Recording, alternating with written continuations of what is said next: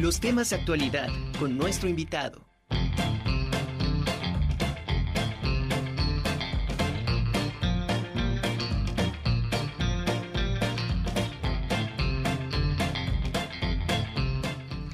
Vamos a hablar esta tarde sobre hermanas y enemigas, conflictos entre dos aspectos de la lógica. Esta reciente publicación del doctor Juan Campos, profesor investigador de la Facultad de Filosofía y Letras de nuestra institución. Me da muchísimo gusto, como siempre, doctor, saludarlo. ¿Cómo está, doctor Juan Manuel Campos Martínez? Benítez. Ah, muy bien, ah, muy bien y contento de estar aquí. Muchas gracias, doctor. Qué felicidad es una primicia la que se presenta, está estrenando una publicación y bueno, la está presentando aquí en la Conjurada de los Necios, lo cual nos da muchísimo gusto y le agradecemos. Eh, platíquenos sobre esta, sobre esta publicación de Hermanas y Enemigas, ¿cómo es que llega a escribir este libro? Eh, el libro refleja en buena parte la historia de, mi vida laboral como profesor de filosofía y especialmente de lógica.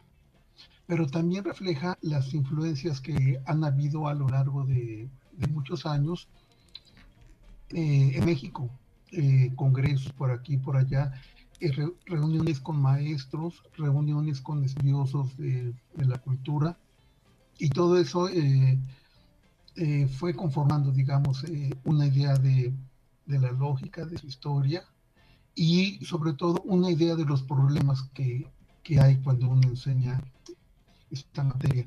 Y en general cuando, cuando, uno, cuando uno enseña filosofía, ahí está el, eh, el libro, vean, Hermanas y Enemigas. Así es, estamos viendo esta portada.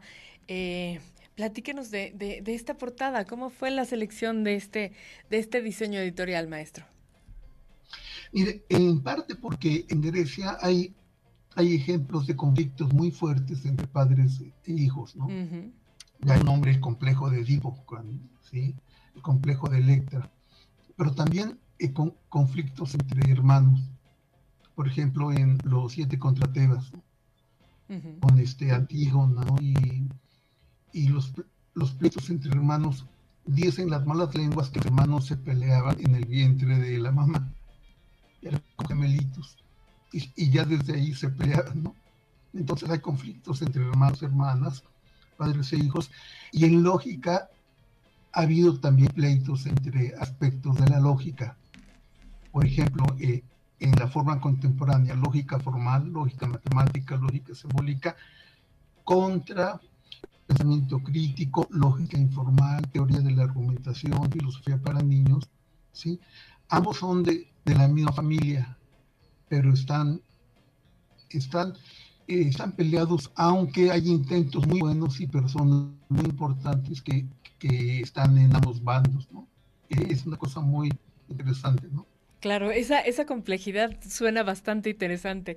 Doctor, dentro de esto que nos platicaba eh, sobre las, estos conflictos que, se pudieran encontrar a la hora de enseñar, hablar sobre la lógica. Em, bueno, estos ensayos hablan de, esta parte.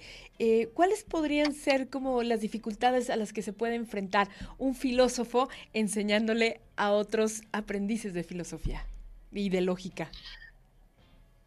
Eh, creo que una de las razones que, hay es que en la forma contemporánea la lógica está muy ligada a las matemáticas de hecho, en el siglo XIX, este, los matemáticos son los que hacen lógica, Boole, De Morgan, eh, varios, pero son los matemáticos y la lógica toma una forma matemática.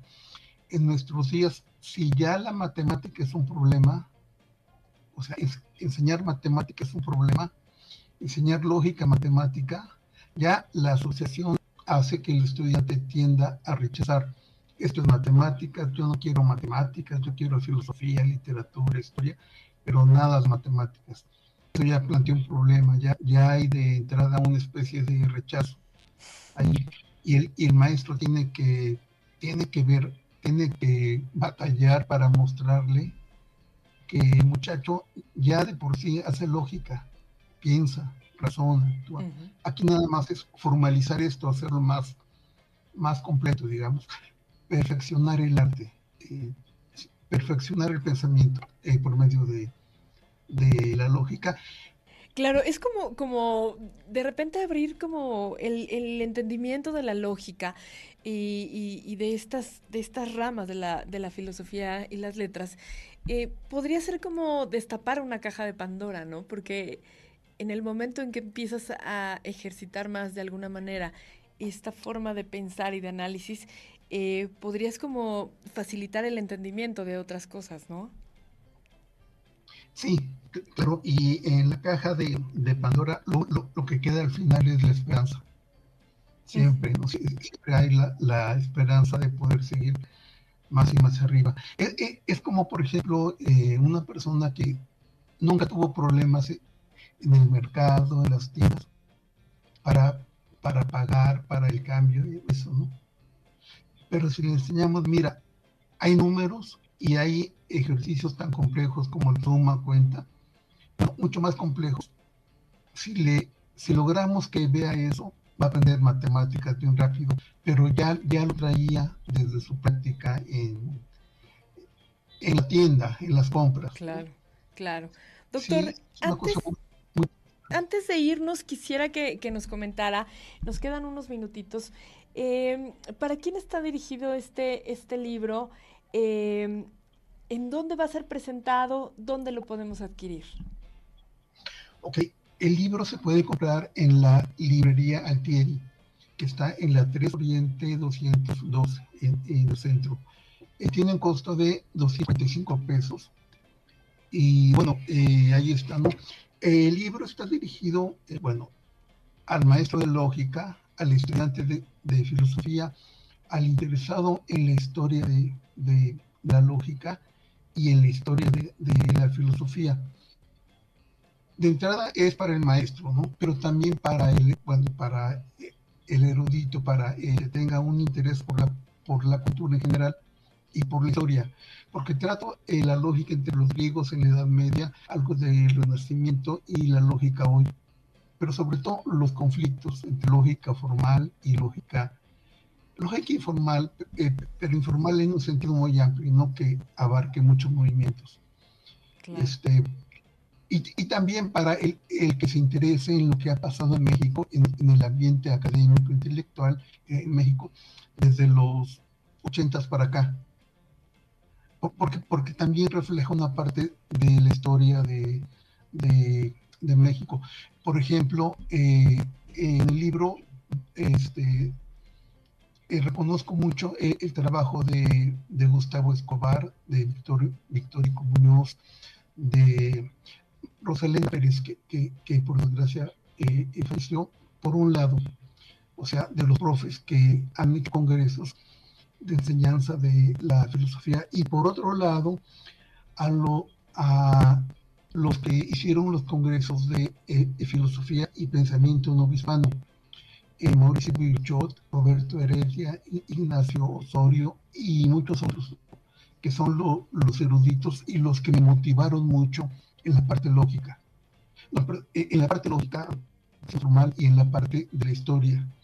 Y sobre todo en lógica medieval y, lógica hispana, que es muy poco conocida, pero es muy importante. En ocasiones mucho más compleja que la lógica contemporánea. Entonces también en el libro se, reflejan estas influencias que, que, me han llevado, bueno, que han durado años, 30, 40 años de, esto, y reflejan en parte la intelectual de México. Qué maravilla, doctor. Suena, suena, suena muy interesante este, este libro de eh, hermanas y enemigas. Y bueno, sin duda también está, es interesante y se agradece este reconocimiento a quienes han sido, han ido aportando a lo largo de su carrera, eh, pues cosas interesantes y que le han generado mucho enriquecimiento. Doctor, le, lo felicitamos aquí de la Conjura de los Necios por esta nueva publicación y bueno, esperemos que, pronto, bueno, nos podamos volver a ver y que cada que tenga eh, alguna primicia, bueno, pues bienvenido a la Conjura de los Necios, doctor. Ok, muchas gracias. Y les aviso, si, si el libro se presenta en alguna prepa o en, o en México o, en alguna parte les, les, comparto ¿no? la, la, noticia. Perfecto. Pues muchas gracias, doctor. Doctor Juan Campos, eh, investigador de la Facultad de Filosofía y Letras. Un abrazo enorme, muchísimas gracias. Qué gusto saludarlo. Gracias, eh, a mí un placer estar aquí.